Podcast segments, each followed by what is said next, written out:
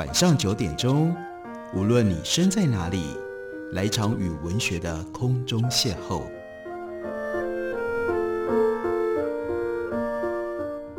杨照谈书，邀您一同遨游文学世界，认识古今中外的经典之作。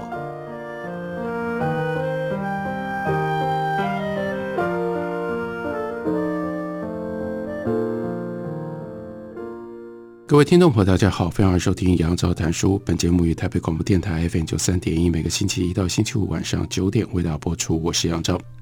在今天的节目当中，要为大家介绍的这本书是陆大成神父所写的《存有的光环》。它的副标题清楚地告诉我们，这是为了要介绍法国的存在主义哲学家马塞尔而写的一本书。作者陆大成神父依照出版社在书里面给我们的简介。他是法国巴黎第四大学的哲学博士，曾经任教于政大哲学系以及福大宗教学系。他教的是欧洲当代哲学以及生死学。他也曾经兼任更新青年写作会的会长，从事培养青年作家的工作，历时四十年。而在留学法国的期间，在指导教授雷维纳，他是雷维纳的学生，建议跟鼓励底下呢，以马塞尔的思想作为研究主题。曾经跟马塞尔数次见面交谈，完成了他的博士论文，叫做《奥秘与意识》。他回到台湾几十年当中，持续研究撰写有关马塞尔的论著，并且呢，终身作为马塞尔对谈哲学的践行者。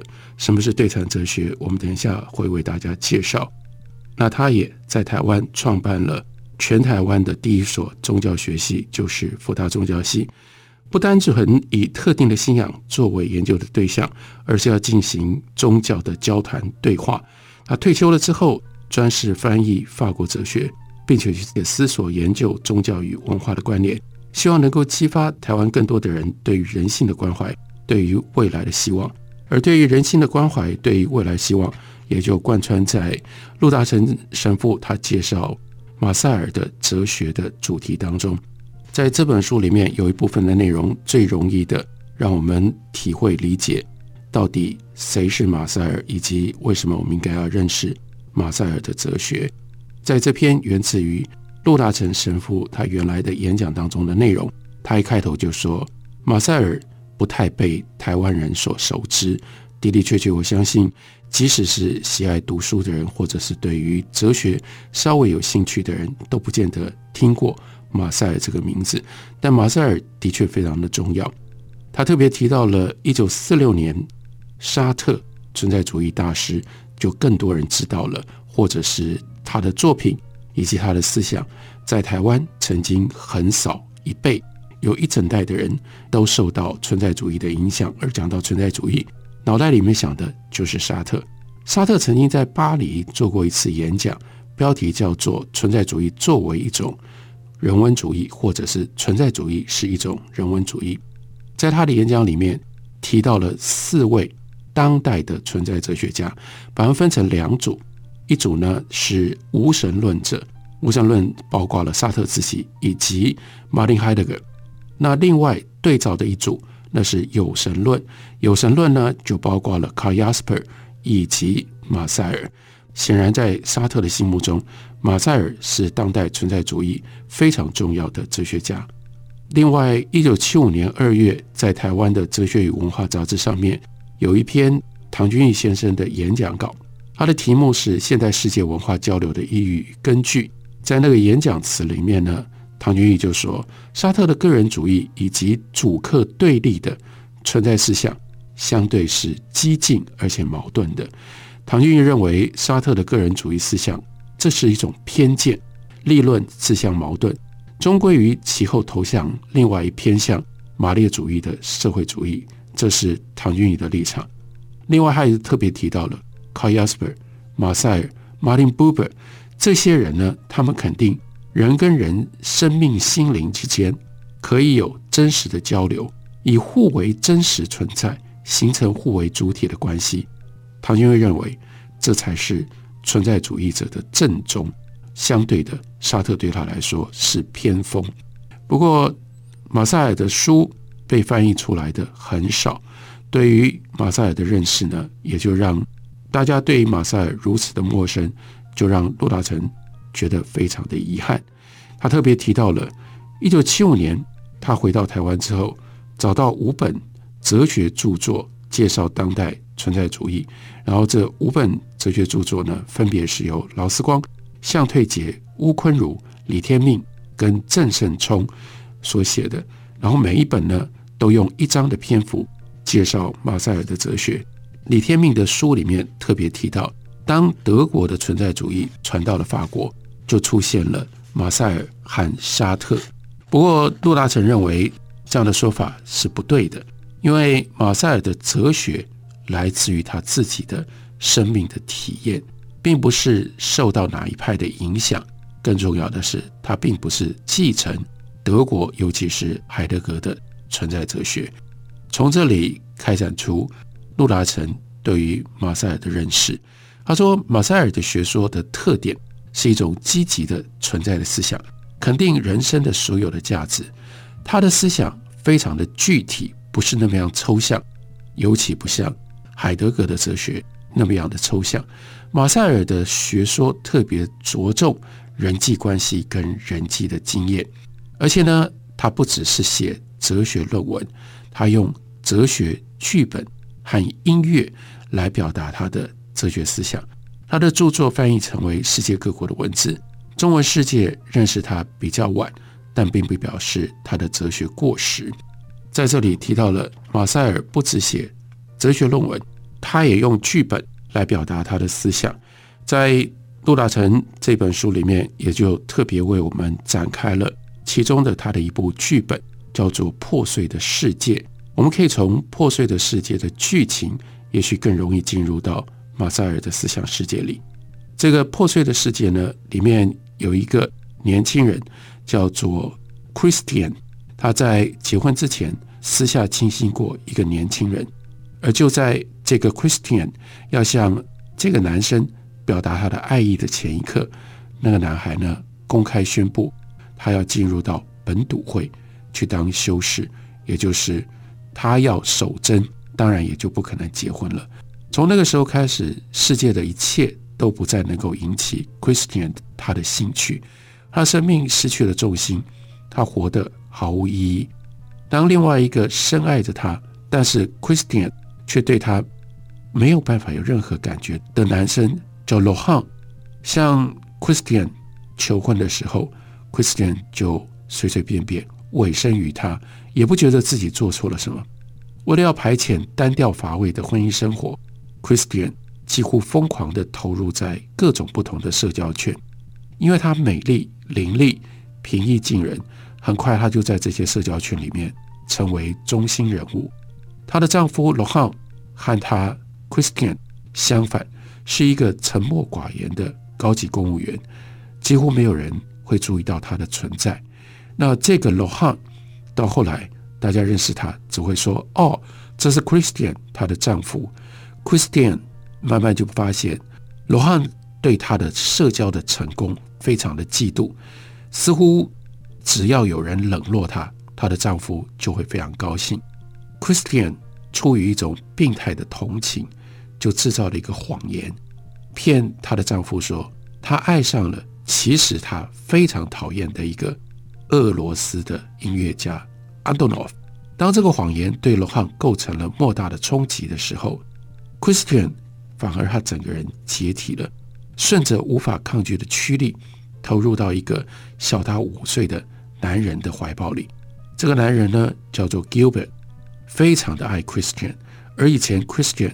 本来跟他之间只有普通的友谊，就在两个人计划要私奔，逃去一个完全空无的幻觉世界的时候，他听到了以前心仪的男友在修道院里面去世的消息，而这个修士是他一生唯一的最爱。在这个关键时刻，修士的姐姐 Genevieve 来拜访 Christian，告诉他一个奇异的故事。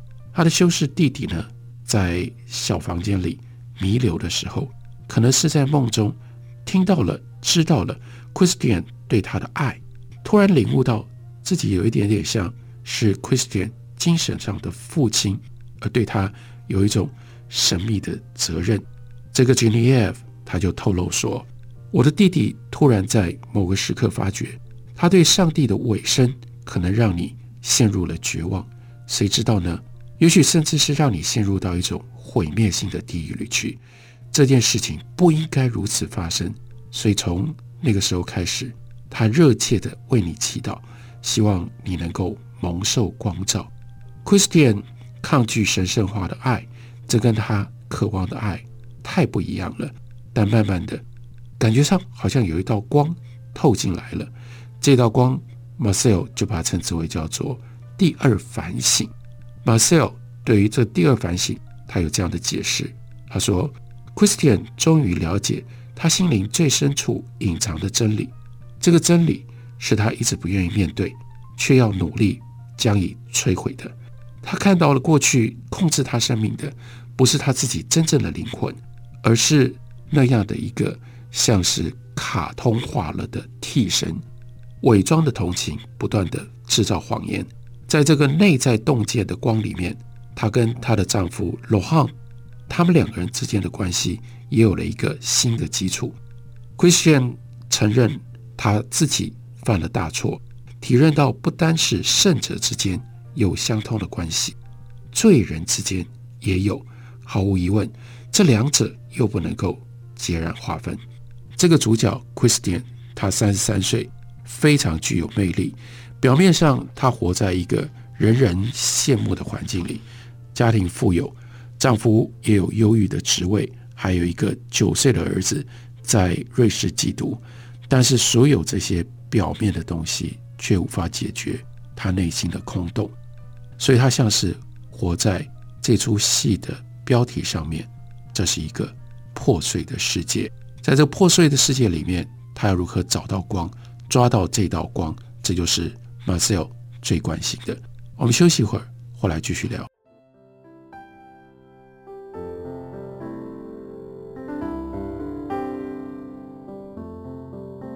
听见台北的声音，拥有颗热情的心，有爱与梦想的电台，台北广播 FM 九三点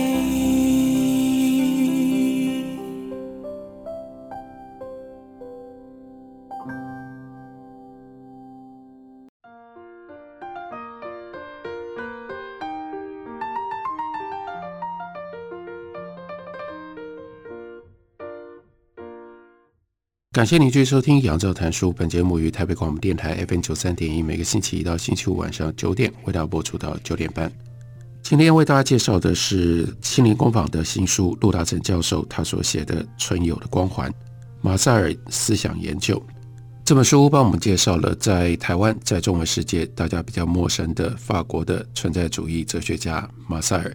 依照陆大成神父的说法，马塞尔他的学说非常的具体。特别着重人际关系跟人际经验，他不是单纯的写抽象的哲学的论文，他还用音乐跟剧本来表达他的思想。所以书里面也介绍了马塞尔的一出戏，叫做《破碎的世界》。这个破碎的世界剧里面主角是 Christian，他呢看起来表面上非常好，还有一个童年的友伴叫做 Denise。加上他的父亲和他的作曲家朋友安东诺夫，还有两个知己，一个呢是安希，也是童年就一起长大的，比他大两岁；另外一个呢是比他小五岁的 Gilbert。这些人组成了他的日常生活。在社交的场合，Christian 他一出现，男女老少都会过来奉迎示好，或者是献上甜情蜜意。不论从哪一个角度来看。她绝对不是一个潦倒的女性，但是有钱、有成功、有人际关系、有才华、有娱乐，却无法给她带来幸福。她无法体会内心的平安、喜乐以及人格上的整合。她拥有的美好的事物只是 the having，她所有，这所有再多也不能增加人的 being 存在存有。存有是 coerce，是人与人之间的内在连结，以及在真爱当中可全给自己的能力。所以这就是马塞尔存在主义的最关键的一件事情，要去区分你拥有什么跟你是什么。而你拥有的再多，没有办法改变你是什么。你是什么，比你拥有什么重要的多了。Christian 他很了解这个事实，所以他会说，在剧里面，难道你没有这样的印象吗？我们都生活在，如果还可以称之为生活的话，一个破碎的世界里。破碎就像一只停摆不了的表，里面的发条已经不会动了。从外表看起来，好像一切都还是好好的，没有什么改变。每一个零件也还待在老地方，可是如果把表放在耳朵旁边听一听，你就会发现听不到声音。要知道，世界或者这个我们叫做世界的东西，人类生活的这个世界，以前曾经有过一颗心，可是现在那颗心似乎已经停止跳动了。事实上，Christian 他讲的不是外在的客观世界，而是他个人的小世界。在那里，每个人都有自己的小天地，属于他们的小玩意儿，各自的偏好。人们相遇，坦白说，只是偶然碰在一起，然后日子就这样过下来，没有重心，没有生命，哪里都没有。在他的小世界里，那些奉他为偶像的人无法满足他心灵的需求，他跟他们周旋，但无法跟他们有深度的沟通。所以他说：“我根本就不爱任何人。”但是他还有期待，他仍然渴望别人渴望他，别人爱他，希望邂逅别人，付出温柔。她跟她的丈夫罗汉在谈话当中几次提到，她需要一个真正的朋友，他希望罗汉可以成为这样的一个朋友。然后呢，他就说：“你不让我接近你，你抽身，你躲藏。”罗汉说：“我在躲什么？”那 Christian 就说：“你在躲我。”你在逃避我的温柔，这可怜的罗汉啊，这真的是他的错吗？他有拒绝过要爱 Christian 吗？问题是，罗汉没有办法接近他的妻子，他们不能够分享兴趣、内心世界、朋友、社交圈。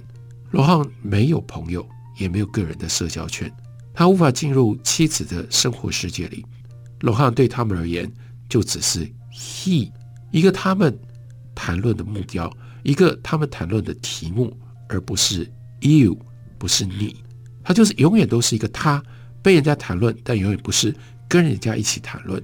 罗汉也承认他不爱任何的人，他里里外外都是一个独我论者，而 Christian 只是在内心如此，孤独磨损着他们的日常生活，引发出悲凉、失望和荒谬的感觉。为什么两个人？都已经结了婚，誓许终身，但是不能够契合在一起。什么是那个可以让破碎世界重新愈合的？有没有这样的一个神奇的因素呢？可能这个破碎的世界并不定位在人际关系的层面上，而是在人的灵魂深处。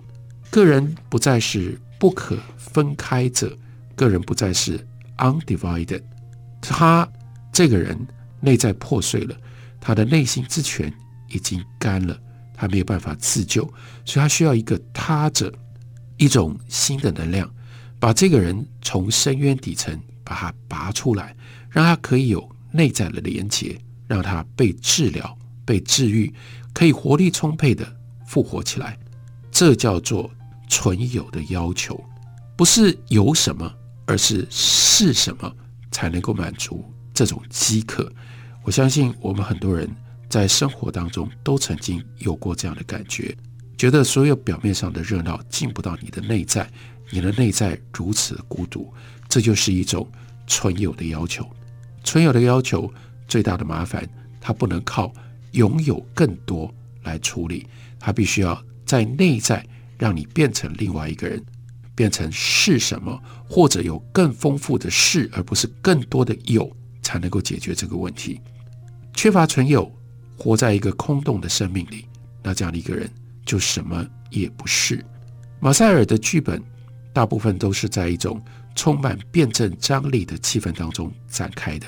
剧中的人物投入永不止息的讨论，结果呢，把他们原有的缝隙开得越来越大。崩溃是可以避免的，如果他们允许有 foreign aid，也就是来自于外在的一种光或者一种力量，把他们从绝境当中拯救出来。这就是主体即兴的一种奥妙。人需要他者来拯救自己。而主体即兴的效力可以超越时空的当下，因为人的精神深处有一种可以跟其他的人、众多的人、跟集体的人的现象连接的一种核心，无形的在深处把人纠缠在一起。自我其实是植根于我们，而不是我。只有在我们当中，个体才存在，人无法在绝对的孤立里面存活下去。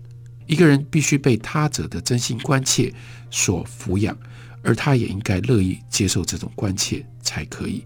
这种助缘不是他者的一部分，不是人的所有，而是他者的全部的所事，是他者的，称之为叫做全然临在。这个全然临在当然是源自于上帝的概念，可到了这里，它跟人的存在结合在一起。人为什么相信上帝，或人为什么需要上帝？是因为以上帝作为一个他者，才能够让你超越原来的自我中心，在这里你才有机会看到自己内在的空洞跟空虚是怎么来的。马塞尔另外一种观念称之为叫做流荡流溢，临在是一种实在，是一种流动，a kind of influx。要不要让自己对于这种 influx 成为它可以渗透你？这是由你来决定的，但是我没有办法创造，我没办法激发这种 influx 创造性的自我忠实，就是经常把自己保存在可以被渗透的状态当中。在这里，我们看到自由的行为和善用自由而得到的思想之间，就有了这种奇妙的交换作用。Christian 剧里面的 Christian 要从。剧里面的 Christian 要从哪里去找到让他破碎的自己可以重整的这个外力这样的一种恩典呢？哪一种 influx 应该流入到他的心灵，可以让他脱离困境呢？哪一种爱可以治疗这个受创的心灵，而让他敢于纵身一跃，跃出不存在的可怜的情境呢？剧本给了答案。救助就来自于一个自我牺牲的爱情，来自一个无私的你，来自一个热忱的把对象也包含在内的一种祈祷。这就是本笃会的这位修士，他叫做 Jack。以前使得 Christian 的世界破裂的人，现在回来帮助他修复。这个 Jack 在剧本里面从来没有出现在舞台上，只是偶然的在 Denise 跟 Christian。谈及了 Solomons 出品的圣咏的唱片的时候，提到了他。观众或者是读者注意到，只要一提到这个修道院，Christian 就会发抖。才华洋溢的 Jack 其实不难迷倒 Christian 以及更多的女孩。他和 Christian 已经认识了很久，然而他终于得到了一个神秘的召唤，要他奉献一生去侍奉上主。他。在不明了 Christian 对他的爱恋的情况底下，进入了修道院，在那里，那是他的成全之道。于是读完全剧的读者会相信，即使 Christian 更早就向 Jack 表达他的爱意，Jack 也不会改变主意。可是这样的一种圣召，却给 Christian 构成了一个无法弥补的严重的打击，他的内心世界被击碎了。表里面的发条不会动了。他虽然还活着，但他没有力量去再造一个未来。他的真我随着 Jack 的饮食而消失了。他不再是是，他只有一连串的有。在他的生命当中，都是一连串的他，而不再有你。用这种方式，马塞尔的他的剧本跟他的哲学，跟我们每一个人都联系在一起。也就意味着，我们的人生当中都有可能遇到了这种状况，我们的世界被击碎了，你消失了，那我们怎么办呢？我们就必须要摆脱以为拥有更多可以得到安慰的这样的一种心情，重新回到你自己到底是什么，去打造自己的是。这个内在内心的是比外在的有要来得更重要。至少必须要这样的体会，才能够从这种困境当中走出来。感谢你的收听，明天同一时间我们再会。